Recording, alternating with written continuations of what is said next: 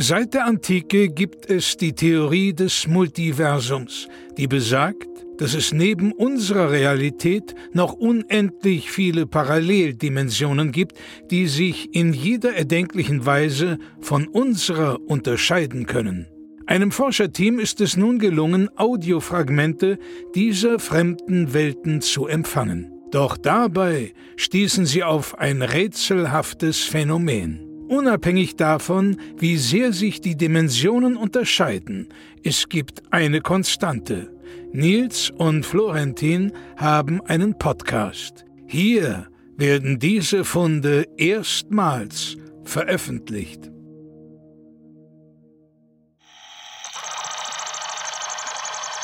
Dimension SZ34AY94087TZ89. Blaubauch, Schmalzkranich und Co.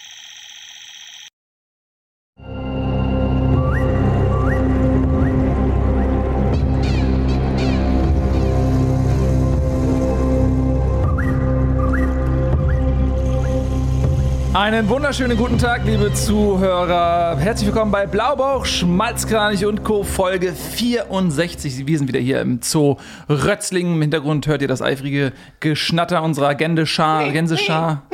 Die wird hier gerade ins neue Gehege geführt. Das ist gerade fertig geworden. Und neben mir ist jemand, der sich auch jeden Morgen fertig macht für diesen Podcast. Sich viel Zeit nimmt für die Frisur, für den Bart und für euch, hier ist Florentin Will. Ja, guten Tag. Dankeschön, Nils, für diese herzliche Einladung. Naja, wir repräsentieren den Zoo natürlich auch. Das ist klar. Ich sag mal so, mittlerweile durch den Podcast gibt es auch Leute, der, der Besucher, die uns kennen, die auf uns zukommen, äh, die uns Fragen stellen zu den Tieren. Und das freut uns natürlich immer sehr. Dafür sind wir da. Ja, wir sind die ähm, beiden Zoologen hier im äh, Zoo Rötzlingen, die, äh, die wir kümmern uns um die Tiere. Und ähm, ja, es gab natürlich wieder diese Woche viel zu erzählen, viel zu erleben. Du hast es gerade schon äh, gesagt, wir haben wieder ein paar Neuzugänge, wir haben ein paar Tiere abgegeben und ähm, es gab einen Vorfall mit einem Waschbären, äh, der für Aufruhr gesorgt hat. Denn was natürlich immer mit zu beachten ist, ein Zoo ist in gewisser Weise ein künstliches Biotop. Aber es interagiert, interagiert natürlich auch mit den natürlichen Biotopen, in dem ein solches, solcher Zoo liegt. Und so ist es für manche Besucher nicht immer leicht zu unterscheiden, die Tiere, mit denen man da zu tun hat, sind das jetzt lokale Tiere oder sind das Zootiere? Und so gab es einen Waschbären, der hinter dem Hotdog-Stand ähm, gelebt hat, der eifrig frequentiert wurde von den Besuchern und wir erst relativ spät herausgefunden haben, dass dort ein Waschbär sein Unwesen treibt, weil wir dachten, weil niemand auf die Idee kam, den in irgendeiner Weise zu melden, weil man dachte, das ist einfach Teil des Zoos. Ja, das ist tatsächlich ein großes Problem gewesen. Äh, es wird ja auch einmal im Jahr so ein kleiner Ausschuss gebildet, der darüber entscheidet, ob das Tier mittlerweile heimisch geworden ist oder ob es immer noch ähm, als ja, exotisches Zootier zu betrachten ist. Äh, der Waschbär zum Beispiel, der war ja lange Zeit hier gar nicht heimisch, der wurde dann ja erst in den 30er Jahren äh, wurde, wurden zwei Pärchen hier ausgesetzt und die haben sich dann so weit verbreitet, dass mittlerweile ähm, der Waschbär auf gutem Wege ist, wirklich auch als heimisches Tier durchzugehen. Ja, wir haben diesen Waschbär jetzt gehabt und dann haben wir uns zusammengesetzt und überlegt, was machen wir? Wir haben uns natürlich entschieden, ja, dann bauen wir dem jetzt ein Gehege und dann fragt man sich natürlich als erstes mal, ja, wie sieht so ein Gehege von einem Waschbär aus? relativ einfach. Man nimmt ähm, die Fassade einer Tankstelle, packt da so ein paar ähm, große Müllcontainer vor und da wühlt der Waschbär mit einfach äh, wirklich mit Liebe und Lust einfach drin herum. Der krabbelt da rein und schnüffelt, ob da irgendwie noch ein bisschen Reste von der Wurst rumliegen. Mhm. Und äh, manchmal kommt er auch nicht raus, deswegen muss man äh, so eine kleine Leiter auch noch quasi da so reinlegen, damit der Waschbär da auch wieder rausklettern kann. Äh, dann äh, steht da natürlich so ein kleiner ähm, Waschzuber ne, mit so einem kleinen äh, Waschbrett wo er dann einfach seiner Waschlust auch nachkommen kann. Wir wissen alle, der, der Waschbär heißt ja nicht umsonst Waschbär. Ne? Er wurde ja teilweise dann auch in den 50er Jahren, als es so anfing, dass er sich verbreitet hat in den ländlichen Gegenden und die Menschen noch keinen Strom hatten, da wurde der Waschbär wirklich dann auch dafür herangezüchtet, die Wäsche der Menschen einfach ja. zu, zu, zu, säubern. Ist natürlich ein spannendes Thema. Wir haben natürlich aktuell noch äh, laufend unsere äh, Mikrowelten-Ausstellung, ähm, Sonderausstellung. Wir arbeiten aber an der, nächste, an der nächsten Ausstellung, die wird heißen äh, der, Das Tier und der Mensch gemeinsam. Ja? Denn natürlich muss man sagen, der Tier, Tiere und Menschen leben schon so lange zusammen, dass gewisserweise das Tier auch in, als natürlicher Bestandteil die Le Lebensräume des Menschen erobert hat. Ja, also wie du es gerade sagst, der Waschbär ist wahrscheinlich heutzutage im, in der Natur lebensunfähig, wenn keine Mülleimer in der Nähe sind oder sowas in der Richtung. Und ähm, Deswegen äh, ist das, ein ganz interessanter Punkt. Ja, die Schlopfe zum Beispiel, die wir ähm, jetzt in gewisser Weise auch andenken, bei uns hinzuzufügen. Die Schlopfe ist natürlich auch ein Tier, das seit Jahren mit Menschen zusammenlebt. Ja, also überall in Betten, in Kleidung ähm, ist, ist es omnipräsent in gewisser Weise. Und das wollen wir eben auch herausstellen, sodass wir uns auch überlegt haben, können wir nicht auch einen Menschen als Gehege denken? Ja, der, der Mensch als, als eigene Flora- und Fauna-Welt, wo ja Millionen Bakterien, Milben, Würmer, ähm, verschiedenste Mikroben, Parasiten und eben auch die Schlopfe leben, können wir das nicht auch in irgendeiner Weise darstellen? Ja, und da haben wir uns tatsächlich Gedanken gemacht und dann waren wir in Rötzling unterwegs und haben nach sehr, sehr großen Menschen gesucht. Denn wir haben uns gedacht, wenn wir so ein Gehege bauen, dann muss das ja auch zu sehen sein. Ne? Und wenn man dann einen sehr kleinen Mensch sieht ähm, und man hat dann ja auch ein bisschen Abstand, dann ist ein Sound vor, dann sehen die Kinder nichts. Deswegen haben wir einen sehr, sehr großen Menschen gesucht. Wir haben jetzt jemanden gefunden, der ist 2,43 Meter groß und der ist jetzt äh, quasi Habitat, Gehege, äh, Bewohner bei uns in der Mikroausstellung Das Tier und der Mensch. Und da hat man dann eben auch so ähm, Fernrohre, wo man so einen Euro reinschmeißen kann und dann kann man eben ähm, dann auf diesen Menschen noch das Fernrohr richten und sieht dann auch wirklich jede Hautpore und dann kann man auch äh, schön da die einzelnen Lebewesen erkennen. Äh, bei den Schlopfen ähm, ist es so, da reicht sogar schon, wenn man so einen, so einen Friseurkopf da reinstellt, weil die mhm. Schlopfe leben ja im Haar und äh, das ist ja so eine Art Lianentier.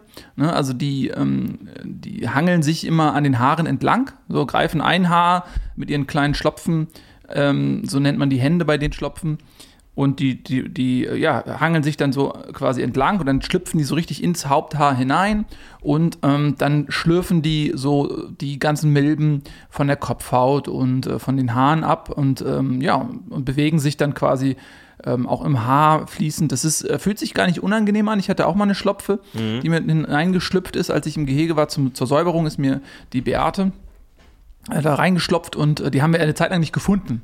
Man muss da ja ganz vorsichtig dann das Haar so durchkämmen. Es gibt so Schlopfkämme. Ähm, die sind eigentlich dafür hergestellt, dass man äh, quasi das Haar damit durchkämmen kann, ohne die Schlopfe zu verletzen, dass man ja. das ganz sanft rauskämmen kann. Ähm, und ich kann sagen, das ist, das ist überhaupt nicht unangenehm. Ganz im Gegenteil. Man hat so ein leichtes Kribbeln, also es fühlt sich an, als wenn man so gestreichelt wird. Das ist eigentlich ganz angenehm. Die Schlopfe ist auch an sich sehr weich. Es ist ein sehr ähm, gemütliches Tier, das die Bequemlichkeit sucht. Also ich habe auch schon gehört, dass es irgendwie so in den, in den Polsterungen von Mänteln und sowas ähm, lebt, weil es einfach sehr weich und sehr, ja, sehr, sehr gemütlich einfach mag. Ja, das schlummert dann so vor sich hin. Das hat einen ganz niedrigen Energiebedarf tatsächlich. Das kann so von ein paar Milben hier und da oder auch ein paar Hautschuppen tatsächlich auch leben. Und deswegen ist das natürlich ganz interessant. Natürlich auch tödliche äh, Beißwerkzeuge, die allerdings sehr selten ähm, zum Einsatz kommen. Interessanterweise liegt uns gar kein Fall vor, wo diese Beißwerkzeuge jemals eingesetzt wurden. Es scheint in gewisser Weise eine tödliche Macht zu besitzen, die es aber aus reiner Gemütlichkeit oder ja, Bedarfslosigkeit noch nie verifiziert eingesetzt hat. Das ist ganz spannend. Ja, es kann natürlich auch sein, dass sich im Laufe der Evolution der Schlopfe die Notwendigkeit dieses Tötungswerkzeuges ähm, ja, verloren ist. Ja? Also, dass sie das nicht mehr benötigen, weil sie vielleicht die Gefahr, mit der sie in der Vergangenheit ähm, ja, umgehen mussten, die ist einfach nicht mehr existent. Das mhm. kann natürlich immer passieren und dann ist die Evolution nicht so schnell, dass sie sagt, oh, jetzt entferne ich das Beißwerkzeug. Ja. Mm, und da gibt es natürlich auch ja, Schlopfforscher, die da ganz genau versuchen, okay, unter welchen Lebensumständen ist dieses Tier ausgeprägt worden von der Evolution. Und da gibt es einige Ansätze, dass es zum Beispiel noch eine andere Schlopfart gab, die fast identisch war mhm. und äh, die in einem dauerhaften Kriegszustand mit den Schlopfen, wie wir sie heute kennen, standen, bis eine der beiden ähm, Bruderspezies ausgelöscht wurde von der anderen. Sodass man tatsächlich auch davon ausgehen kann, dass die Schlopfe eine zutiefst äh, kriegerische Spezies waren mhm. und ähm, der Zustand jetzt nicht anders zu beschreiben ist als ein Schlaf sozusagen der nach diesem großen Krieg über diese Spezies gekommen ist, um sich von diesem Konflikt zu erholen. Ja. Ähm, sodass man davon ausgehen kann, dass sie irgendwann, sei es morgen, sei es in 100 Jahren, als Spezies wieder diese Kriegslust in sich spüren, weil sie merken, okay, pass auf, wir haben uns jetzt erholt als Spezies, ähm, wir haben jetzt auch kein direktes Feindbild, auf das wir diese Aggression richten können, aber sobald sich irgendwas in ihrer Nähe befindet, was das wieder weckt, kann es eben dazu kommen, dass äh, aus diesem ganz friedlichen Haar Hangler, Schlopfe wieder eine brutale Bestie wird. Ja, das ist ganz spannend und ähm, da möchte ich auch noch mal ähm, drauf kommen über Ihren letzten Aufsatz, den Sie äh, verfasst haben in einem der führenden Zoologie-Magazine, äh, Bremsblock Evolution, mhm. haben Sie ihn betitelt. Es gibt ja ähm, in, in, gewisser Weise das Problem, dass Tiere oft noch Ausprägungen haben, Körper, ganze Körperteile, die sie ihrer aktuellen Umgebung nicht schnell genug anpassen können, die sie gar nicht mehr brauchen. Ich denke da zum Beispiel einen Schlaufenschimpansen, der ja äh, eine der seltenen Affenarten ist, die noch eine Schlaufe haben. Also die auf ihrem Kopf ein, ein, ein Hautgewulst haben, das quasi griffartig auf dem Kopf thront, ja, also als hätten die, hätten die einen Griff, weil es natürlich da im Dschungel auch diverse Baumarten gab, also zum Beispiel den, äh, den Lianengreifer bekannten äh, Stockbaum, der gewisse hakenförmige Äste hatte, an die sich diese Affen dann auch hängen konnten, um dort zu schlafen.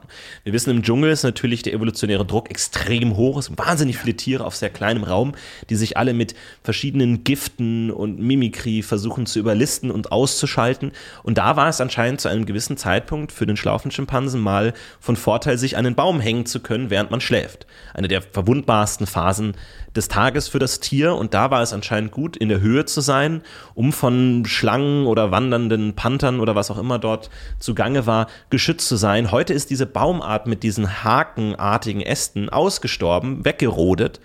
Und der Affe hat noch diese Schlaufe auf dem Kopf, völlig nutzlos, verheddert sich.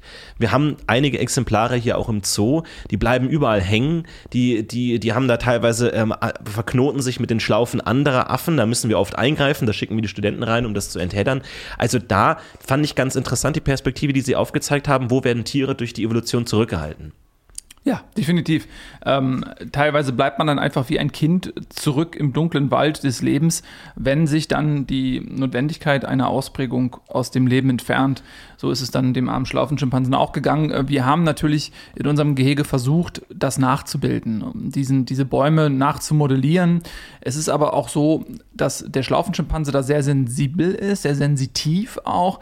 Er nimmt jetzt nicht jede Nachbildung als echten Baum an. Ne? Es ist halt schwer sowas, man kann es versuchen nachzumodellieren, ja, anhand alter Zeichnungen, wie so ein Baum ausgesehen haben mag.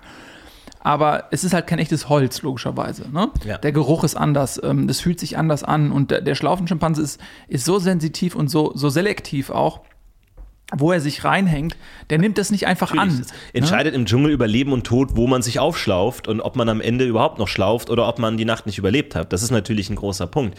Ähm, und natürlich gibt es hier auch Stimmen. Ich spreche einfach mal Renate Böckler an, eine geschätzte Kollegin von uns, die den Schlaufenschnitt vorgeschlagen hat, die sagt, zur artgerechten Haltung der Tiere müsste man diese Schlaufe kappen, schneiden. Am höchsten Punkt, sodass die beiden Schlaufenteile schlaff herunterhängen wir haben uns hier im Zoo dagegen entschieden, weil wir nicht genau wissen, was das mit dem Schimpansen macht, was das für Konsequenzen hat. Und letzten Endes sollen wir über die Evolution richten? Sollen wir eingreifen in die, die Verfassung der Tiere? Wir im Zoo Rötzling haben uns nach langer Besprechung entschieden, es nicht zu tun. Ja, wir machen es nicht. Ähm, es ist so oder so für das Tier nicht ideal. Ne? Also bleiben wir jetzt mal bei, bei diesem Baum zum Beispiel. Das führt natürlich dazu, wenn die jetzt, die sind auf der stetigen Suche nach einem Schlafplatz. Das ist ja auch evolutionär in sie eingeprägt. Ist ja auch klar, sie suchen einen sicheren Schlafplatz. Du hast, sie haben gerade ähm, die Gefahren des Urwaldes hier auch sehr schön geschildert. So, und das ist so tief in ihm drin und dann ist er ganz verwirrt und, und läuft hin und her, wie so ein Schimpanse halt läuft, so wackelig auf seinen zwei viel zu kurzen Beinchen mit den langen Armen, ähm, schlurft er hin und her und sucht ganz verzweifelt nach Hängemöglichkeiten und findet sie nicht. Dann sieht er da diesen ähm, nachmodellierten Baum und dann äh, guckt er richtig so äh, angeekelt dahin, nee, das mhm. will ich nicht.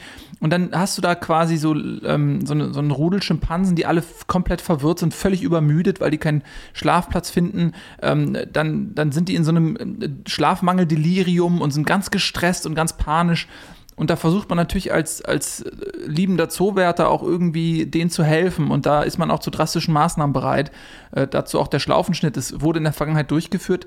Mm, das hat nicht zu den gewünschten Ergebnissen geführt, muss man tatsächlich sagen. Äh, wir haben Situationen gehabt, äh, wo die Schimpansen dann äh, nach oben geklettert sind und haben versucht, sich aufzuhängen mit ihrer Schlaufe mhm. und sind dann einfach in die Tiefe gestürzt, ja. weil ja die Schlaufe geschnitten wurde und das wissen sie ja nicht. das stimmt, das greift man natürlich auch in die Instinkte dieses Tieres ein und zusätzlich muss man natürlich auch als Argument sagen, es sieht sehr dämlich aus. Ja. Die geschnittene Schlaufe sieht sehr dämlich aus. Und jetzt denkt man sich, na gut, warum ist das wichtig? Nun, Schimpansen sind dem Menschen sehr nahe. Und deswegen haben die auch sehr ausgeprägte soziale Aspekte und soziale Instinkte. Und wenn es dann eben oft so passiert, dann kommt eine Gruppe Schulkinder vorbei am schlaufen Schimpansengehege. Und die sehen diese schlaff herunterhängenden Ohren, sagen sie dann, was natürlich völliger Unsinn ist. Aber sie sehen ein bisschen aus wie Hasen, wenn man das vergleichen mag. Und dann werden die ausgelacht, dann werden mit dem Finger drauf gezeigt, hahaha. Ha, ha.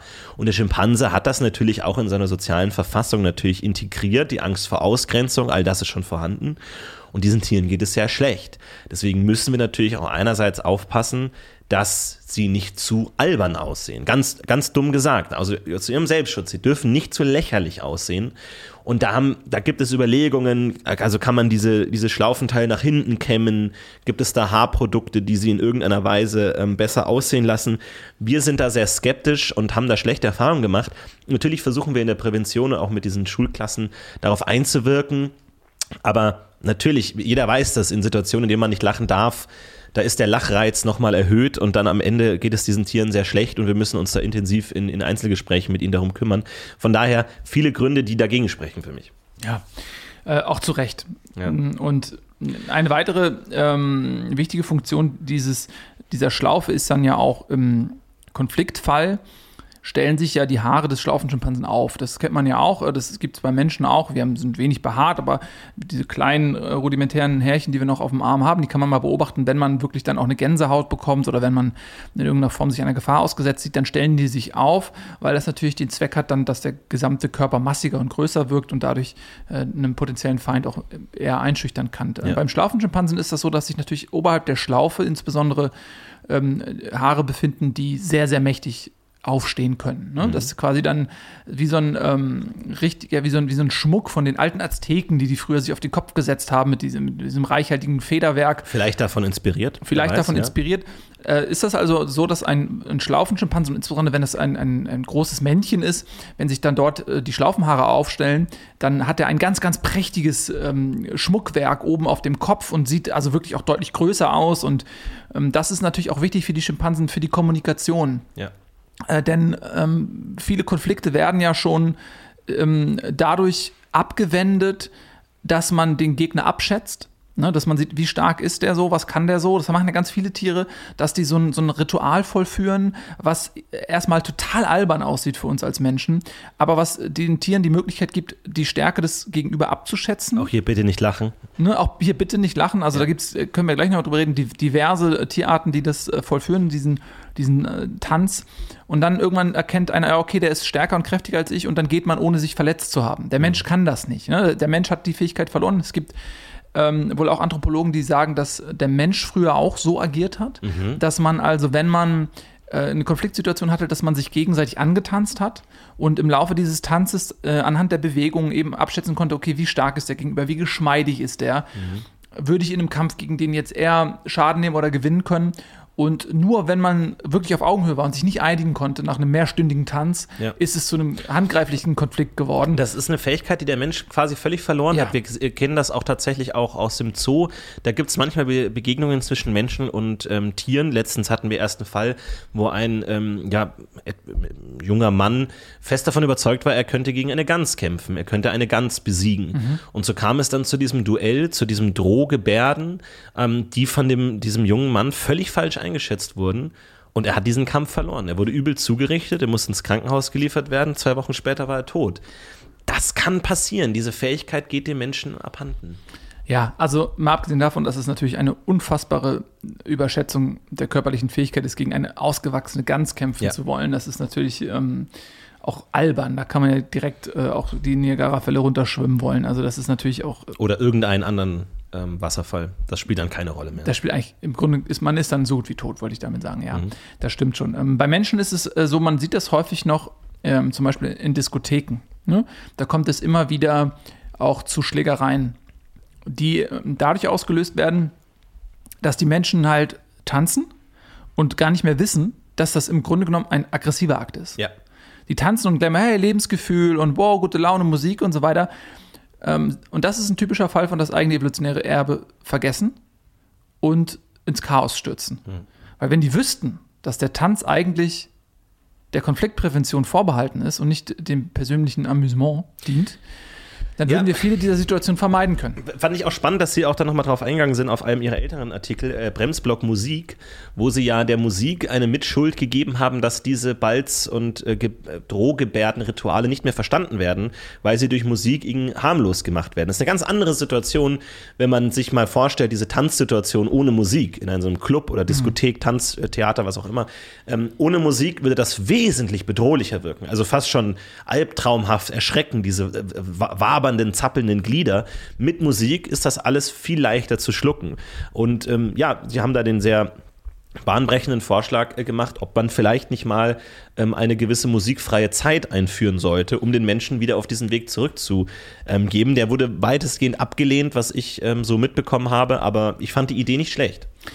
Dankeschön. Ich stehe auch nach wie vor dazu. Ich war auch ein bisschen empört, dass dieser Vorschlag sowohl von der akademischen als auch von der weltlichen Welt so äh, vehement und schnell auch abgelehnt wurde, ohne sich vielleicht mal damit auseinanderzusetzen, mhm. was da dann hintersteht. Es ist tatsächlich so, und jetzt gehe ich nochmal zurück zu diesem Tanz, dass natürlich ähm, die Menschen auch versucht haben, besser zu werden in diesem Tanz. Ist ja klar. Mhm. Ne? Sie haben trainiert.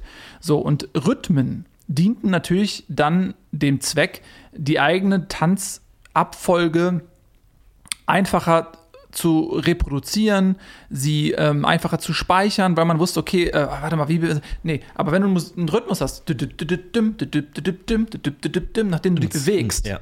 so, dann hast du natürlich in, die, in, diesem, in diesem Kampfritual kommst du viel leichter in deine eigenen Bewegungen rein. Es fällt dir sehr viel leichter, du musst nicht drüber nachdenken, so dass dann einzelne Menschen haben angefangen, erstmal für sich selbst Musik zu machen, für den eigenen Kampfrhythmus. Das wurde dann irgendwann ähm, übernommen, dass äh, sozusagen andere die Musik gespielt haben um demjenigen beim Kampf zu unterstützen. Ne, da ja. saß dann mal wegen die Mutter, die Frau, die Partnerin, was auch immer, die saß dann im Hintergrund, hat sich dann am Anfang, so waren das so äh, mit, mit ähm, Tierhaut überspannte Trommeln, so die ersten Trommeln, mhm. wo dann würde ich so so, und dann, zack. Und dann ist aber wohl irgendwann mal passiert, dass die Menschen so angefangen haben, so, man muss sich das so vorstellen, die saßen so im Hintergrund und haben eigentlich nur diesem Kampfgebaren zugeschaut und haben die angefangen so mit, so mit dem Kopf so mitzunicken und irgendwann sind die ersten aufgestanden und haben so ein bisschen so, und so wurde das so ein bisschen aufgeweicht. Ja. Ähm, und ich bin eben der Meinung, wenn man erkennt, dass die Musik im Ursprung ähm, Teil dieses höchst aggressiven Kampfrituals ist, dann sieht man ja auch, okay, die ganzen Konflikte, die wir auf der Welt haben, entstehen vielleicht deshalb, weil die eigentlich ursprünglich mhm. mal gedachte Konfliktprävention des Menschen durch die Dauerbeschallung von Musik sowas von ins ähm, Chaos gestürzt wurde, dass es gar kein Wunder ist, dass sie am Bäcker, im, äh, beim Autoverkehr, ähm, äh, irgendwo in der Disco, wo auch immer, ständig diesen, diesen, diesen Konfliktstress in sich haben, weil sie ständig Musik hören und eigentlich die Musik ja wiederum nur der, ähm, der Verbesserung des Kampfgebarens ja. ähm, dient. So, und wenn man jetzt die Musik streicht, wenn man sie komplett rausnimmt, dann würde der Mensch meiner Meinung nach auf einmal zu einer Ruhe kommen, zu einer Konfliktlosigkeit kommen und ähm, daraus könnte man eventuell tatsächlich den ewigen Frieden finden. Ja. Und das ist ja etwas, ja. wovon wir alle träumen. Sie, Sie hören das, liebe ähm, Zuhörerinnen und Zuhörer. Ähm, Herr Dr. Bohmhoff ist da extrem äh, investiert, sehr emotional, was das Thema angeht. Kleine Anekdote aus unserer Geschichte auch. Ich musste das am eigenen Leib erfahren, als ich hier an den Zoo kam. Sie, Sie arbeiten ja schon länger hier ja. als ich, ein paar Jahre. Da kam mhm. ich dazu. Natürlich direkt von der Universität, direkt voller Tatendrang. Und ähm, tatsächlich die erste Sonderausstellung, die ich vorgestellt habe, war tatsächlich das Tier und die Musik. Mhm. Kleine, ähm, kleiner autobiografischer Exkurs. Ich hab, war zusammen an der Uni mit Barbara Knopf, die mittlerweile auch schon ähm, hinlänglich bekannt ist, einige Bestseller äh, geschrieben hat zum Thema äh, Tierpsychologie, wie nah ist das Tier dem Menschen.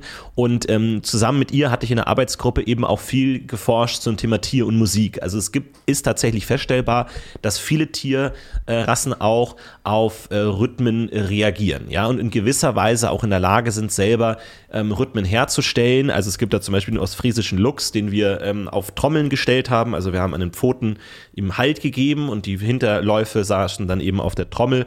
Und ähm, da hat man eben festgestellt, dass sie tatsächlich auf der Trommel ähm, mit den Hinterbeinen äh, trommeln konnten. Oder äh, zum Beispiel auch die, die gemeine Qualle, der wir ähm, eine kleine Unterwassergeige gebaut haben, um eben mit diesen Fühlorganen dort Töne erzeugen zu können. Das hat nicht so gut geklappt tatsächlich. Und natürlich auch diverse Vögel, denen wir versucht haben, durch, ja, sagen wir mal so, ja, wie so einen Trompetenaufsatz oder so, ja, nochmal ein ganz anderes Klanggefühl zu geben. Ganz interessante äh, Sachen. Ich habe dann letzten Endes doch nicht drüber promoviert. Ähm, und da dachte ich aber, das wäre interessant, das hier aufzugreifen. Und dann habe ich das vorbereitet. Natürlich, man kennt das, junger äh, Uni-Abgänger.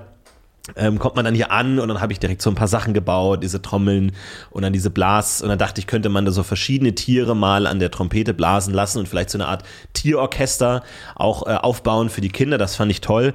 Und dann erinnere ich mich noch, wie ich ihnen das vorgestellt habe und sie völlig aus der Haut gefahren sind und tatsächlich mehrere meiner gebauten Instrumente zertrümmert haben vor mir.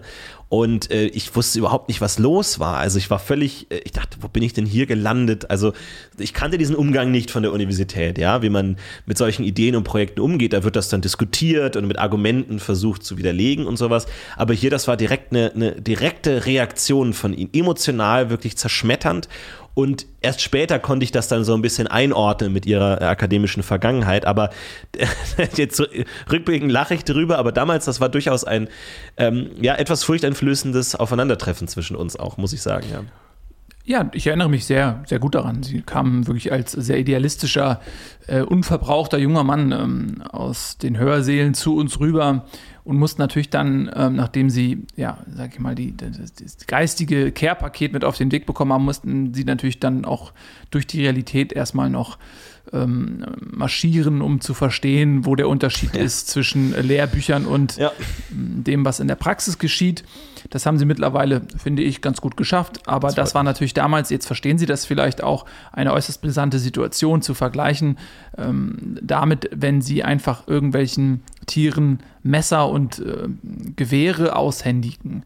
So, mhm. ich habe ja gerade erzählt, wo der Ursprung der Musik liegt, ne, welchem Zwecke er diente, wessen Hofmeister er war. Und da muss man natürlich verdammt aufpassen, weil wir natürlich in eine Situation kommen können, dass sie äh, den kompletten Zoo speziesübergreifend mit Kriegslüstern halt überziehen. Das müssen wir unter allen Umständen verhindern, denn sonst töten die Tiere sich in ihren Gehegen gegenseitig. Wir müssten sie voneinander trennen, wir müssten unzählige Einzelgehege bauen. Ähm, mhm. Die äh, Tiere, die äh, ein, hohen, ein, hohes Sozialbedürfnis haben, in Gruppen leben, würden einsam verenden. Das wäre fürchterlich gewesen. Deswegen musste ich das natürlich dort ganz, ganz ähm, vehement unterbinden. Das ist ähm, uns fast überall gelungen. Sie haben ein Gehege ja so sehr mit ihrem Musikprojekt ähm, beeinflusst, dass dort nichts mehr zu retten war. Ich kam leider zu spät, ich war im Urlaub und sie hatten sich ja zuerst das Gehege der Tropfsteinhasen äh, vorgenommen, um dort Musik zu spielen. Der Tropfsteinhase eigentlich ein ganz, ganz ähm, friedliches Tier. Er heißt Tropfsteinhase, weil er eben aus ihm aus der Nase immer so ein zähflüssiger ähm, so ein Sekret tropft, was mhm. eben zur Bildung eines Stalaktiten führt. Ähm, quasi dort, wo normale Hasen so ihre Nagezähne haben, hat äh, der, der, Tropfsteinhase dann so einen ähm, Stalaktitenzahn, der eben ihm von der Nase runtertropft und im Laufe seines Lebens immer, immer größer, länger und mächtiger wird. Und der bestimmt auch die, komplett den Zyklus des Tieres. Am Anfang, ähm, wenn er noch keinen von, also wenn diesen, diesen, wir nennen es äh, den, den Peaks, wenn er den Peaks noch nicht hat, trinkt er natürlich bei der Mutter, ähm, wird er gesäugt, ist ein Säugetier wenn sich dann irgendwann ähm, dieser Peaks ausgebildet hat, dann gewöhnt die Mutter ihn ab, dann fängt er eben auch an, in, in der Erde zu wühlen, dort Möhren auszugraben, allerlei andere, äh, dort wo er herkommt, ähm, aus der ähm, Sahelzone, dort gräbt er also tief äh, in, in der Erde, um ans Wurzelwerk zu kommen mit diesen Peaks. Und je länger der Peaks ist, desto beeindruckender ist er auch das, für das Weibchen. Ne? Mhm. Also, wenn es dann zur Paarung kommt, ähm, der Tropfsteinhase mit dem längsten Stalaktiten ist das Alpha-Männchen und der darf sich auch verpaaren. So, und der wird immer länger, immer länger. Und im Laufe des Lebens kommt er irgendwann an einen Punkt, wo dieser, äh, wo dieser Tropfstein-Peaks so groß wird und so schwer wird, dass er ähm, ja über 50 Prozent der Körpermasse ausmacht und er kann dann kaum mehr den Kopf heben. Und dann verhungert er. Niemand weiß, wie alt die eigentlich werden können, weil sie dann immer schon an dem Punkt sterben, wo der Peak so schwer ist, dass er sich quasi in die Erde bohrt und den ähm, Hasen an Ort und Stelle festhält, bis ja. er dort elendig verendet. Und äh, das ist ein faszinierendes Tier und dieser Tropfsteinhase, äh, den haben sie mit dieser Musik beschallt Und das hat eben dazu geführt, dass die jetzt diesen ähm, Stalaktiten dazu benutzt haben, sich gegenseitig anzugreifen und sich aufzuspießen. Und das müssen schreckliche Szenen gewesen sein. Ich weiß noch, ich kam aus dem Urlaub und die Hasen lagen alle tot, haben sich gegenseitig diesen, diesen Peaks in die Leiber, in, in den Leib gerammt und ähm, ja, haben sich gegenseitig getötet. Und es war äh, traurigerweise die letzte ähm, Kolonie dieser Tiere. Ein freier Wild, dann existieren sie nicht mehr. Ja, ähm, die Spezies ist tot, ist ausgerottet. Das ist nat also natürlich, das muss man natürlich auch sagen, dass sie natürlich auch stark ähm, Opfer von Wilderei wurden, weil natürlich auch dieser Peaks, der tatsächlich aus einem sehr interessanten Material besteht, der einerseits fest, aber auch trotzdem elastisch ist. Man geht in der Forschung davon aus, dass eine Idee sein könnte, dass während sie den Boden durchwühlen, dadurch eben äh, Wurzelwerke nicht zerstören, sondern dadurch, dass sie etwas elastischer, etwas weicher sind als jetzt ein Zahn, äh, dass sie dadurch ähm, Wurzelwerke nicht zerstören und somit die Grundlage ihres eigenen Lebens aufrechterhalten, dass auch im nächsten Jahr noch weitere Gemüsefrüchte ähm, dort äh, zu finden sind. Und ähm, dieser, dieses Peaks, also dieser Stalaktit wurde tatsächlich auch, ja, Interesse der Wilderei ähm, wird aufgekocht, aufgeweicht, dient er als köstlicher Brotaufstrich und so ähm, wurde natürlich auch stark weggewildert, was natürlich ähm, ein Grund war, warum er hauptsächlich in Gehegen war.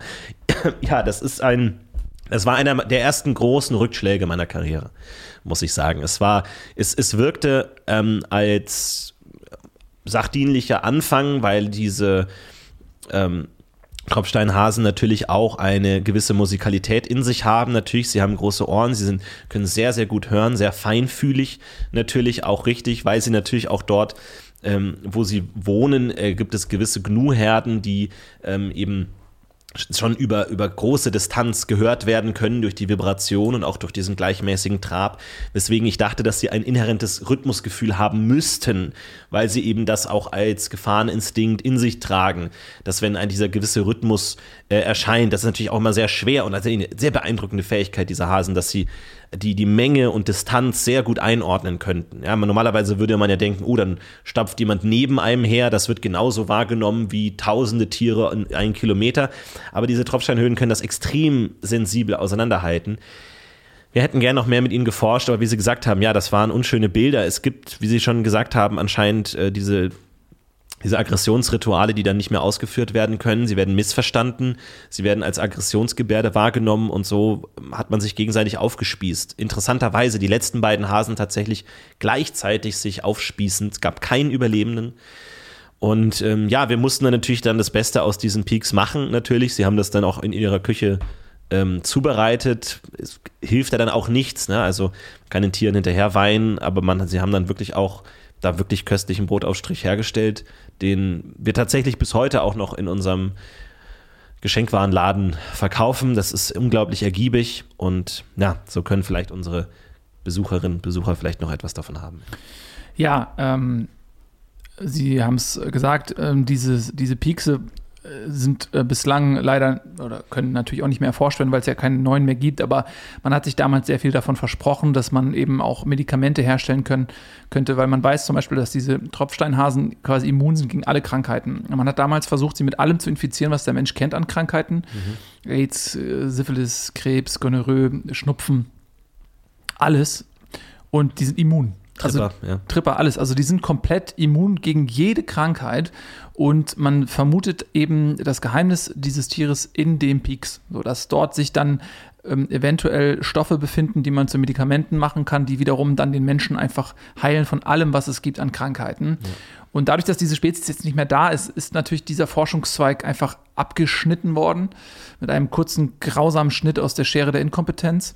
Und wir haben aber natürlich von den toten Tieren die Piekse einbehalten. Uns fehlen natürlich die medizinischen Grundkenntnisse, um dort dran zu forschen. Es waren jetzt auch nicht genug Piekse übrig und auch die sentimentale Aufladung dieser Stücke zu groß, als dass wir die jetzt der Forschung hätten überlassen wollen. Ja. Deswegen haben wir ein bisschen geguckt in der Küche. Wir haben so eine Käsereibe genommen, haben die Piekse da mal so drüber gerieben und das über die Spaghetti gemacht und haben gemerkt, das schmeckt richtig gut. Dann haben wir daraus diesen Brotaufstrich gemacht und äh, die Reste davon gibt es jetzt tatsächlich noch in unserem Shop. Und die Einnahmen dafür kommen an die äh, Tommy Johansson Stiftung. Äh, Tommy Johansson war einer unserer äh, jungen Werkstudenten, die damals, ähm, als der war als einer der ersten dort am Ort des Geschehens und hat äh, versucht, ja, die äh, Hasen in ihrem in ihrer Todeswut zu besänftigen und er ist dann komplett totgepiekst worden. Also die, die Hasen sind über ihn hergefallen, ähm, sind, sie konnten ja auch sehr hoch springen und haben ihn einfach am kompletten Leib mit diesen äh, Tropfstein äh, Stalaktiten einfach komplett zerpiekst so und ähm, ja. Ja, und dieses Geld geht jetzt eben an diese Stiftung äh, in seinem Gedenken. Und also wenn Sie dort der Familie helfen wollen, dann ähm, kaufen Sie sowas. Ja, im Shop. Es ist außerdem wirklich köstlich. Also Sie haben köstlich. da wirklich verschiedene Geschmacksrichtungen. Es gibt Himbeer, Honig und Honigmelone, die hier als Geschmacksrichtung zur Verfügung stehen. Das war Ihre Entscheidung. Mhm. Und ich finde, das ist sehr ergiebig genutzt worden, ja. Ja, also da sind auch noch einige, also diese noch, ähm, einige sind noch im Shop. Also ja. recht viele. Ohnehin immer ein Besuch wert. Unser ähm, Geschenkartikelladen, also mit natürlich vielen Stofftieren. Also die meisten Tiere haben wir auch als Stofftier. Mhm. Da gibt es natürlich auch immer die Neuzugänge, die reduziert würden. Diesen Wochen haben wir den äh, Parangopan dazu bekommen, den es jetzt auch als Stofftier gibt. Und deswegen ähm, auch immer ein Blick wert. Es gibt immer Möglichkeiten, dort auch Patenschaften für gewisse Tiere abzuschließen, was uns natürlich immer sehr freut. Und ähm, also schauen Sie gerne mal vorbei. Wie gesagt, der Hotdog-Stand musste jetzt leider aufgrund des Waschbären erstmal ähm, geschlossen werden. Das Gesundheitsamt ist da dran. Da ähm, möchten wir uns rückwirkend für entstehende Schäden entschuldigen. Wir haben ja den Katamaran-Hotdog äh, angeboten sozusagen, mhm. weil äh, viele von Besucherinnen und Besuchern ein Feedback bekommen haben, dass ein Hotdog zu wenig, zwei Hotdog zu viel waren für den, den ja, Weg Hunger, den man verspürt, wenn man un unterwegs ist im Zoo. Und deswegen dachten wir uns, könnte man nicht zwei Würstchen, zwei Hotdogs in einem, einer Brotstück ähm, kombinieren. Wir haben lange darüber überlegt und ähm, ja, leider war, haben wir auch da nicht die richtige Menge getroffen. Viel dieser Würste fielen in den Müll, was dem, dem Waschbär natürlich gut gefallen hat, aber auch zu vielen unschönen Szenen geführt hat mit den Besucherinnen und Besuchern. Deswegen hier jetzt erstmal, nehmt lieber mal was mit. Ein paar Möhren schnitzen. Bitte nicht die Tiere füttern, aber ähm, da kann man vielleicht für die Eigenfütterung da was mitnehmen. Ja, auf jeden Fall. Wir haben ja auch äh, bei uns wieder äh, Pink äh, Friday am äh, Freitag bei uns im Shop. Da sind viele Artikel reduziert. Also falls Sie am Freitag da sein sollten, ähm, können wir mal ein paar Sachen vorlesen. Zum Beispiel äh, die Schlopfspange ist tatsächlich reduziert. Das ist ähm, für die Kleinen, also auch für die Großen vielleicht, das sind so kleine Spangen in Form eines Schlopfes, die man sich so ins Haar stecken kann. Mhm. Dann sieht das so aus, als ähm, hätte man Schlopfe im Haar, die dort herumkriechen. Das finde ich eigentlich wunderbar, ganz, ganz toll. Sehr beliebt bei den jungen Mädchen auch. Äh, die Schlopfspange ist im Angebot. Dann haben wir ähm, den Giraffenhalsschal. Mhm. Haben ja, wir auch. Das sind so, süß, ähm, ja. ja. Schals. Der Name sagt es im Prinzip ein Schal in Form eines äh, Giraffenhalses mit einem süßen Giraffenkopf dran, ähm, wo man dann auch äh, quasi das Maul mit einem Reißverschluss äh, verschließen kann und dann kann man da so Geld oder andere Wertgegenstände in das Maul stecken ja. und sich den Hals, also das quasi um den Hals legen und dann ähm, hat man die Taschen leer, weil im, im Giraffenkopf ist, sind dann die Wertsachen drin. Also das haben wir auch, ist um äh, 20 Prozent reduziert. Was auch immer gern genommen wird, ist äh, der Peter Maffei Milbe Pullover, den wir anbieten. Oh, es ja. ist ein sehr schöner Form, äh, schöner Pullover, der allerdings auch dann noch die ähm, sechs weiteren Gliedmaße der Peter Maffei Milbe sozusagen an der Seite angenäht hat, die mit Schnüren verbunden sind, sodass wenn das Kind einen Arm hebt, alle anderen ähm, Gliedmaße sich auch erheben, also als hätte man dann acht Gliedmaßen wie die Peter Maffei Milbe und ähm, es gibt dann eben, aber wenn man sich die Kapuze überzieht, eben vorne kommen dann diese Beißwerkzeuge auch noch runter aus Stoff. Das ist, das ist nett, das wird gern genommen. Peter Maffay-Milbe ja ohnehin ein Publikumsmagnet, also ja. den will jeder mal gesehen haben. Wir haben da auch einige prächtige Exemplare da und ähm, da kann ich jetzt auch sagen, dass äh, wir weitere nachbestellt haben. Also äh, kommt gerne, es gibt genug. Ja, das also am Pink Friday, da freuen wir uns natürlich, Sie zu sehen. Kommen wir zu einem ähm, weiteren fantastischen Tier, was wir heute vorstellen wollen. Das ist der Propfling. Mm, der Propfling ist, ähm, wie soll man ihn beschreiben? Er ist ungefähr so groß wie ein Biber, aber er ist äh, relativ rund. Ne? Und er hat, er sieht so ein bisschen aufgebläht aus, also wie, wie, wie, ein, wie, ein, wie ein Biber ohne Schwanz, aber dafür noch deutlich runder. Und der Propfling ähm, ist aber mit dem, deswegen komme ich dazu, auch mit dem Biber verwandt, ähm, weil er auch in der Lage ist äh, zu stauen, also Dämme zu errichten. Aber der Propfling macht das nicht mit Holz oder anderen Gegenständen, sondern der Propfling bildet einen ähm, vielleibigen Damm. Ne? Ähm, der, insbesondere auch so Kanalisationsrohre oder so weiter sind äh, von ihm gerne besucht. Die verstopft er eben. Die leben in großen Kolonien und die rollen da so rein und verstopfen solche zu, ähm, äh, Zulieferrohre oder irgendwelche äh, kleinen Bäche, staut er dann auf mit seinen Leibern und ähm, die sind so in so einer stetigen Wühlbewegung, dass ähm, quasi jeder mal dort äh, Teil des Bauwerks ist ähm, und andere können dann da so rausrollen und sich was zu essen holen und so weiter. Und ähm, das ist eigentlich ganz schön anzusehen.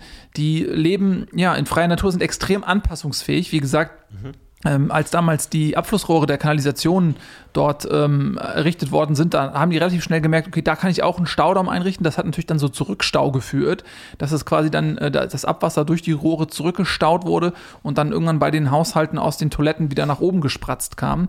Ähm, und deswegen ist natürlich dieser Propfling von vielen so als Ungeziefer erstmal angesehen worden und wurde hemmungslos bejagt. Ja. Also in vielen Gebieten ist der dann auch komplett verschwunden, ist deswegen jetzt vom Aussterben bedroht. Aber wir haben hier eine wunderschöne Propfling-Population, die, ähm, wir haben ein tolles Gehege gebaut mit so einem kleinen Fluss und so äh, und den verpropfen die die ganze Zeit und es ist einfach ein, ein großer Spaß. Das es ist schön und Sie fragen sich jetzt wahrscheinlich, warum macht der Propfling das? Warum staut er hier das Wasser auf? Interessanterweise, der Propfling ist Fleischfresser, mhm. obwohl er keinerlei Jagdwerkzeuge hat. Er hat kein Horn, er hat kein Gift, er hat keine Klauen, er hat keine Zähne, nichts. Wie erlegt er seine Beute? Nun, er hat auf dem Unterleib, also er hat diesen rundlichen Körper mit diesen etwas ja, geschwundenen äh, Gliedmaßen und auf der Unterleibe äh, des Körpers hat er eine Zitze. Und auf dieser Zitze kommen unglaublich wohlschmeckende Säfte heraus.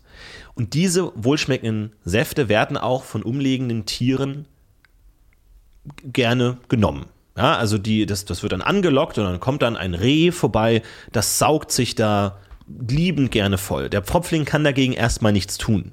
Er liegt in der Regel auf dem Rücken, wenn das geschieht. Er wird umgeworfen, einfach von dem Tier, das viel stärker und größer ist. Und so wird er einfach leer gesaugt und kann sich dagegen nicht wehren. Allerdings, was wir gemerkt haben, auch in der Analyse dieser Säfte, ein hohes Abhängigkeitspotenzial.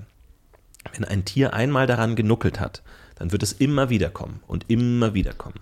Und der Pfropfling der sich jetzt durch die Aufstauung des Flusses sozusagen ein Wasserbassin auf der Unterseite seines Leibes kreiert hat, der kann jetzt damit rechnen, dass das Tier auch in lebensgefährliche Situationen gehen würde, um weiter diesen Saft zu bekommen.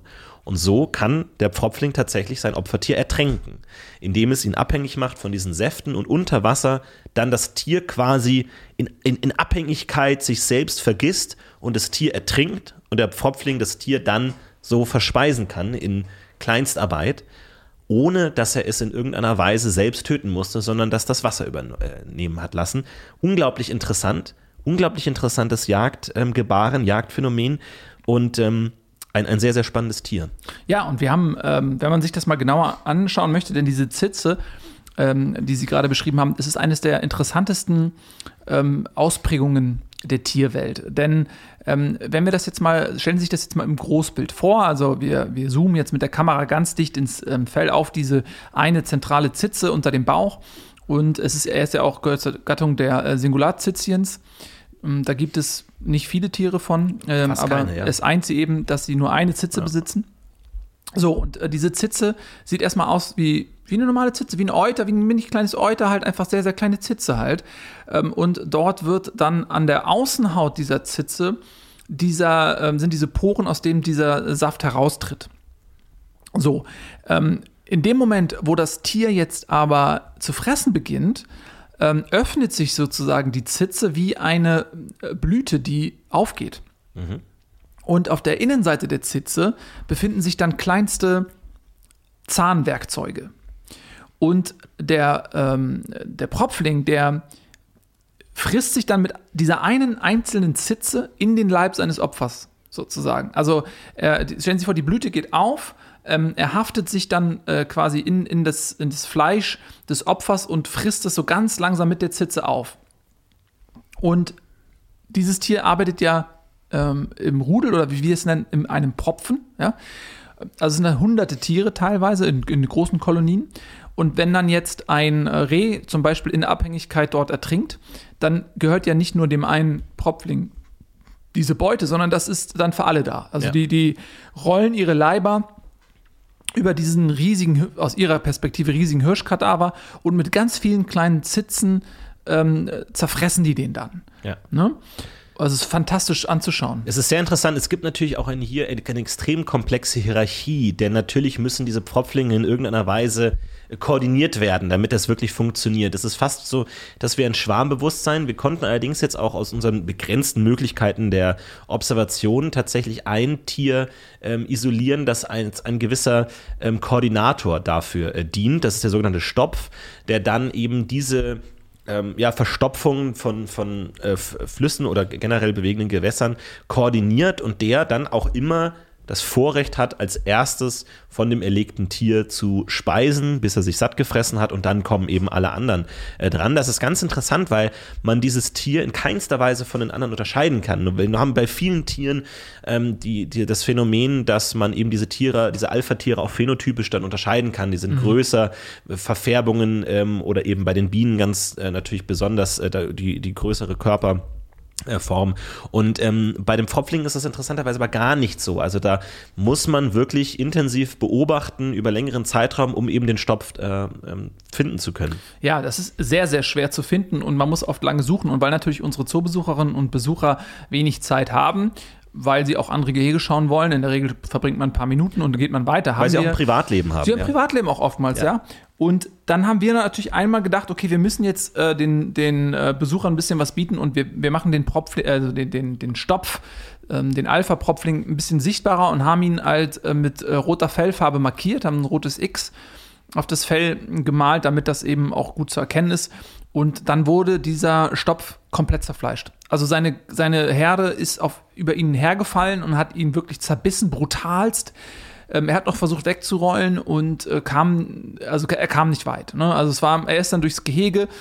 Ähm, die anderen sind hinter ihm hergerollt. Also es war wirklich, äh, man muss sich das so vorstellen, wenn sie ähm, ganz am Anfang beim ähm, Billard die weiße Kugel auf dieses, äh, Quadra auf dieses äh, Dreieck äh, schießen, nur andersrum. Mhm. Also, dass quasi die anderen Kugeln jagen die weiße Kugel. Mhm. Ähm, so sah das aus. Und natürlich extrem schmerzhaft. Also, wie wir schon gesagt haben, normalerweise äh, verzehren äh, Pfropflinge immer nur tote Tiere, weil sie eben so unglaublich ineffiziente Fresswerkzeuge haben. Mhm. Jetzt das natürlich auf ein noch lebendes Tier angewendet, ist natürlich eine unglaublich dauerhafte Qual. Das hat wirklich über Tage hinweg gedauert, bis dieser Stopf dann tatsächlich äh, verzehrt wurde. Und ähm, das waren wirklich unschöne Szenen. Wir haben uns allerdings dazu entschieden, dort nicht einzugreifen. Das ist natürlich die Frage, die wir uns immer stellen, aber wir setzen natürlich die wissenschaftliche Beobachtung über einer ja, schwer zu definierenden Ethik. Und deswegen ähm, haben wir diese Forschungsergebnisse gerne genommen und ähm, konnten sie auch gut umsetzen. Ja. Mhm. Ähm, und dann konnte man was ganz Feines beobachten. Und zwar, nachdem der Stopf dann nach langem Todeskampf erlegt wurde, er konnte ja aus architektonischen Gründen dem Gehege nicht entfliehen. Das ist ja der Zweck eines Geheges auch. Und das ist natürlich in so einer Jagdsituation für das Opfertier schwierig, weil es kann sich auch, wenn es ähm, schneller ist oder cleverer ist, kann sich der Situation nicht entziehen. Irgendwann wird es müde. Die Verfolger können sich abwechseln mhm. und dann ist es irgendwann um ihn geschehen. Und auch ähm, hier die Billardmetapher ist natürlich ähm, äh, nützlich, denn diese gewissen Wege des, des fliehenden Stopps lassen sich natürlich auch vorhersehen. Ne? Also man Einfallswinkel gleich Ausfallswinkel, wenn er hier gegen eine Wand prallt, dann können die Verfolger schon genau antizipieren, wo er als nächstes sein wird. Und ähm, ja, natürlich ist ja selbstverständlich, Pfropflinge haben ein sehr gutes räumliches Bewusstsein, müssen ja natürlich immer, immer die Lücken in diesen äh, Dämmen finden. Und so war der Stopp verloren. Ja.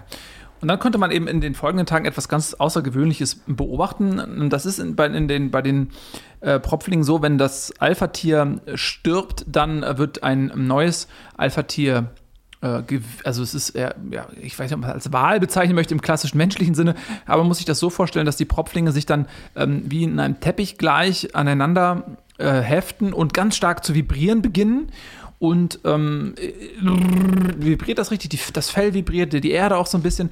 Und irgendwann im, nach einiger Zeit, es kann länger dauern, Stunden, es kann Tage dauern, kristallisiert sich in, im Laufe dieses ähm, Kollektivvibrierens äh, wohl heraus, welcher Leib vibriert am stärksten, wer gibt sozusagen die Schwingung vor, also wessen Schwingung wird übernommen. Ja, also man muss sich das so vorstellen, Jeder Propfling vibriert in einer leicht anderen Schwingung, wie, ein- wie ein Musikinstrument. Allerdings Ne, könnte und- man das nicht auch einsetzen und irgendwie musiktechnisch irgendwie hörbar, klangbar machen. Ne? Also ich auch da, ich, ich, ich kenne natürlich ihre, ihre Animositäten dagegen, aber stellen Sie sich vor, man läge das auf eine große Trommel, äh, man würde das gegen ein gongartiges Instrument erhalten, diese Vibrationen. Ja, Sie wissen, also das ist natürlich äh, sehr verlockend, ähm, da auch in der Musikforschung was zu entwickeln, aber Sie kennen meine Haltung zur Ja, ja, Musik und zu- deswegen Zu, Genüge, ja. ähm, würde ich da das direkt im Keim ersticken wollen. Das ist Gerne. einfach viel zu gefährlich. Ist erstickt, äh, ist erstickt. Das, ne? Ja. ähm, naja, und im Laufe dieses Vibrationsprozesses ist es so, dass sich dann äh, die, das komplette Kollektiv auf einen Rhythmus einigt. Und das Tier, was dann diesen Rhythmus vorgibt, ähm, äh, das ist der neue Alpha. Und dann haben wir jetzt also feststellen dürfen, das war, wir haben das mit Kameras aufgezeichnet, weil es eben so selten vorkommt, dass ein neuer Alpha gewählt wird. Ähm, das ist dann geschehen. Es hat sich ein Tier herauskristallisiert, dessen Vibrationsrhythmus von allen anderen übernommen wurde. Das ist das Zeichen, okay, das ist unser neuer Alpha. Und dann ist in der Nacht etwas ganz, ganz Außergewöhnliches passiert. Und zwar ist ein anderes Tier zu dem Kadaver des alten Alphas, der noch tot und ähm, aufgerissen in der Ecke lag, äh, hingeschlurft und hat ähm, sich dort die Pfote ganz voller Blut geschmiert von diesem toten Kadaver, ist dann zu dem neuen Alpha, der geschlafen hat, und hat ein rotes X aus Blut auf den Körper des neuen Alphas gepinselt. Und äh, dann mh, hat er äh, nach getaner Tat ist er zurück ins Kollektiv, hat auf einmal so angefangen zu so ein Kreischgeräusch. Geritzi, Geritzi, klingt das, ne? Geritzi, Geritzi. Dann sind, ist die ganze Kolonie aufgewacht, das ist so ein Warnruf wohl. Äh, und dann haben die festgestellt, okay, äh, der, der Alpha hat dieses rote äh, Kreuz dort auf dem, auf dem Feld. Und dann haben die sich auf den gestürzt Ja. und haben den einfach durchs Gehege gejagt. Und ähm, dann hat sich das wiederholt. So, er ist einfach komplett zerfleischt worden. Sie müssen sich das vorstellen, wie in so einem Flipper, wenn die Kugel eben herumgestoßen wird von verschiedenen ähm, Federn oder so und dann aber natürlich wieder mit physikalischer Präzision an einem Ort wieder dann zur Ruhe kommt, wo dann eben die Hetzer auf ihn warten. Ja.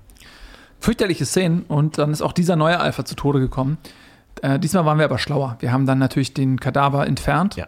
und ähm, konnten so eben den Täter davon abhalten, das erneut zu tun. Es ist aber auch erstaunlich äh, gewesen, denn ähm, wir konnten anhand der, der roten Pfote, die er, ähm, dieses Tier versucht hat, natürlich unter seinem massigen Leib zu verstecken, aber wir konnten das schon identifizieren.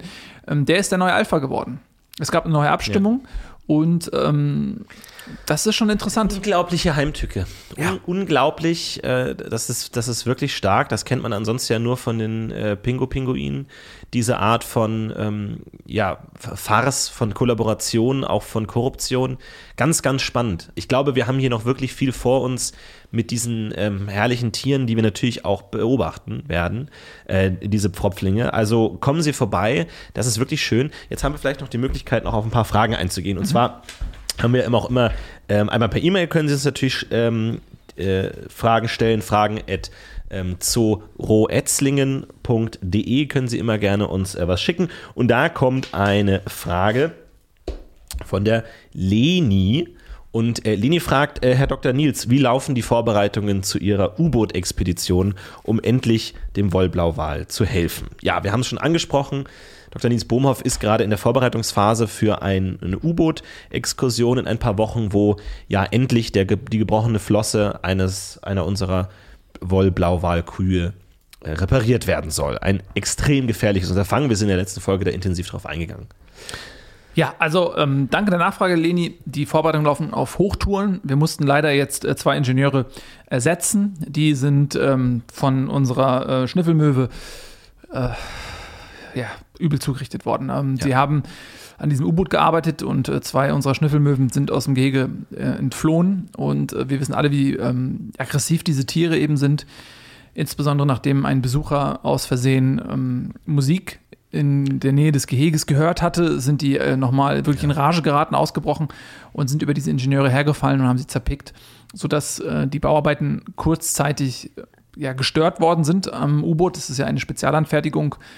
Das ist ein Prototyp, den gibt es in der Form nicht. Das ist jetzt nichts, was man einfach irgendwo kaufen kann, sondern wird, äh, jedes Teil wird quasi einzeln geschweißt und genahtet, genietet. Und ähm, da war kurzzeitig, hatten wir Sorge, dass wir aus dem Zeitplan geraten.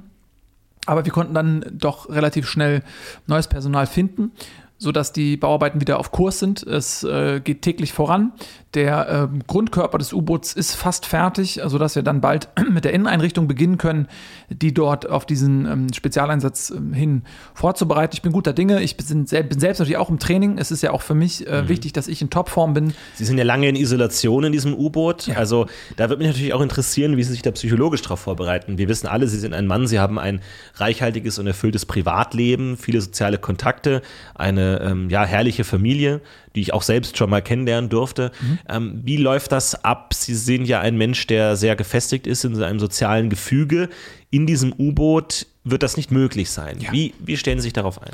Nun, ähm, ich habe das für mich selber als äh, pränatale Erfahrung ähm, konzipiert. Und zwar werde ich das U-Boot im Inneren so einrichten, dass es dem Mutterleib gleicht. Also es wird eine eine etwas ähm, rötliches Licht sein, aber nicht so ein, nicht so ein Alarmrot, wie man das irgendwie aus U-Boot-Filmen kennt, sondern eher so wirklich so ein, äh, stellen Sie sich vor, durch die Membran des ähm, Mutterleibs äh, flutet etwas Licht ins Innere ähm, der, ähm, des, ja, des, des, des äh, Bauches, in dem Sie heranwachsen und äh, dieses Licht ähm, wird dort simuliert, also es ist ähm, relativ abgedunkelt, aber es ist eben so ein rötlicher Schimmer. Dann werde ich das schön auf Körpertemperatur Temperatur, so innerhalb des U-Boots, so 36 Grad. Mhm. Dann werde ich da auch nackt drin liegen. Ähm, ich werde das alles so ein bisschen einschmieren, dass ich so ein bisschen in so einer, in so, wirklich in so einer Glibber rum, rumahlen kann. Das heißt, ist das richtig, dass Sie jeglichen Kontakt dann auch abbrechen werden zu Ihrer Familie? ja, also ich, es gibt natürlich auch Funk, ähm, den ich zur Not nutzen kann, aber es ist schon so, dass ich für mich selber ähm, mich in, äh, zurückversetzen möchte in die Zeit des äh, Heranwachsen im Mutterleib. Das sind ja neun Monate und es wird jetzt, dieser Einsatz wird nicht so lange gehen. Aber ich stelle mir halt vor, es hat mich sowieso schon immer interessiert. So, wie wäre das, wenn man eine Erinnerung hätte an diese Zeit? Das mhm. ist ja die prägendste Zeit. Ähm, nie wieder wird der Mensch so viel Entwicklung erfahren wie innerhalb des Mutterleibs. So, das ist die wichtigste Zeit und wir erinnern uns an nichts. Haben Sie das Gefühl, dass Sie in dieser Zeit etwas verpasst haben, was Sie jetzt nachholen möchten? Ja, unbedingt. Also ich äh, habe zum Beispiel meiner Mutter auch schwerste Vorwürfe gemacht, dass die Frühförderung äh, bei mir vernachlässigt wurde. Hm, also man kennt das mittlerweile, viele Eltern machen das, dass man schon während der Schwangerschaft anfängt, lesen und schreiben zu üben, Mathematik, äh, einige Formeln ähm, dort versucht schon dem heranwachsenden Kind beizubringen, so dass es auf die Welt kommt und schon über ein umfangreiches Wissen verfügt. Mhm. So, das ist bei mir versäumt worden. Ich hatte das Gefühl, ich musste mir das alles mhm. selber hart erarbeiten und ich möchte nochmal zurückkehren in diese Zeit, um für mich dieses traumatische Fehlen von äh, Frühbildung einfach, ja, dieses Kapitel ad acta zu legen, meinen Frieden damit zu machen und, Darf ich fragen, wie, ja. wie da die Beziehung zu ihrer Mutter ist? Also ist die eingebunden in dieses Projekt? Sie scheint ja eine wichtige Person dann zu sein für so eine Art Erlebnis. Nein, also ich äh, habe ganz bewusst meine Mutter da rausgehalten. Mhm. Sie würde da auch nicht mitmachen. Aber sie weiß, weiß sie davon? Nein, sie weiß auch nicht davon. Sie weiß nicht also davon. Sie würde mir das ausreden wollen. Das macht sie natürlich, weil sie äh, Schuldgefühle hat, ganz klar und sie äh, verneint deswegen überhaupt die Wirksamkeit dieser ähm, pränatalen Erziehung deswegen würde sie einfach äh, Widerstand, sie würde vielleicht sogar ähm, mit einem Schild protestieren, vom Zoo-Eingang stehen und solche äh, Sachen und das möchte ich verhindern. Meinen Sie nicht, dass Ihre Mutter diesen Podcast hört? Äh, das denke ich nicht, nein. nein. Also meine Mutter ist generell nicht ähm, sonderlich interessiert an Dingen, die ich mache. Sie hat ihr eigenes Leben und das sei ihr auch gegönnt, aber ähm, ja, das, das denke ich nicht. So, dass sie da jetzt, glaube ich nicht, Mama, dass du das hörst. Gut, dann kommen wir zur nächsten Frage und zwar Robert fragt, was fressen Tiger? Tiger äh, fressen Tigerenten. Also es gibt äh, eine äh, Entenspezies, die im Einzugsbereich des äh, Tigers lebt, und das ist die sogenannte Tigerente man hat bislang keinen anderen Zweck für die Existenz dieses Tieres gefunden, als dem Tiger als Nahrung zu dienen. Mhm. Deswegen ist sie eben auch als Tigerente einfach nur bekannt. Es ist einfach ein Tier, was völlig schmucklos vor sich hin lebt, nichts Großartiges macht ab und zu. Keinerlei Kommunikation auch. Normalerweise erwartet man bei Enten in irgendeiner Weise ein Form, äh, ein, ein klangkräftiges sowas. Gar nichts. Nichts, ne? mhm. nichts dergleichen. Also es scheint wirklich, also und es ist interessant, weil natürlich jedes Tier hat einen gewissen ähm, Bedarf an Nahrung, an Kalorien, den es pro Tag braucht. Und diese Tigerente entspricht wirklich exakt dem Kalorien- und Nährstoffbedarf eines ausgewachsenen Tigers an einem Tag. Also es scheint wirklich maßgeschneidert für die Ernährung eines Tigers zu sein. Es ist ganz interessant, wie sich das hier entweder durch, durch feinste Evolution entwickelt hat oder ja, einfach Zufall, wir wissen es nicht genau. Es ist schwer zu, zu Ja, sagen. das, dieses Tier hat auch keine Migrationsbewegung. Es fliegt nicht in den Süden, wenn der Winter naht oder so. Es ist immer vor Ort, es ist immer verfügbar. Es hat keinen Fluchtimpuls. Es ist ja oft so, dass man bei Tieren, die haben Fluchtreflex. Die erschreckt man, klar, die fliegen weg, die, die schnattern davon. Die warnen sich gegenseitig. Ähm, bei der Tigerente ist es so, dass ähm, sie lediglich äh, eine ähm, Eigenart aufzeigen, wenn sich ein anderes Tier nähert als ein Tiger. Dann gibt es so ein Schnattergeräusch und dann, dann, dann ähm, schnattern sie davon. Äh, das ist bei dem, sobald der Tiger kommt, ist, sind sie einfach, legen sie sich teilweise einfach auch schon hin. So, ne? Das ist ganz äh, faszinierend. Man weiß noch nicht, wo jetzt sozusagen, wo, wo die Ente von, davon profitiert. Man geht davon aus, dass dadurch, dass sich diese Tigerente auf äh, den Tiger reduziert, dass alle anderen Tiere von ihr Abstand nehmen.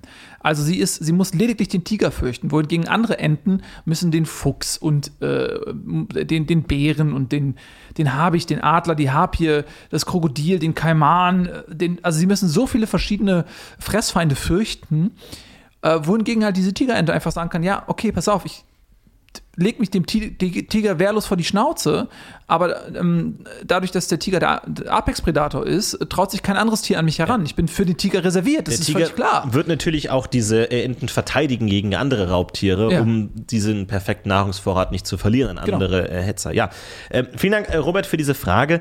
Damit sind wir auch schon am Ende unserer heutigen Folge angekommen. Ähm, wir sind natürlich gespannt, wie es weitergeht.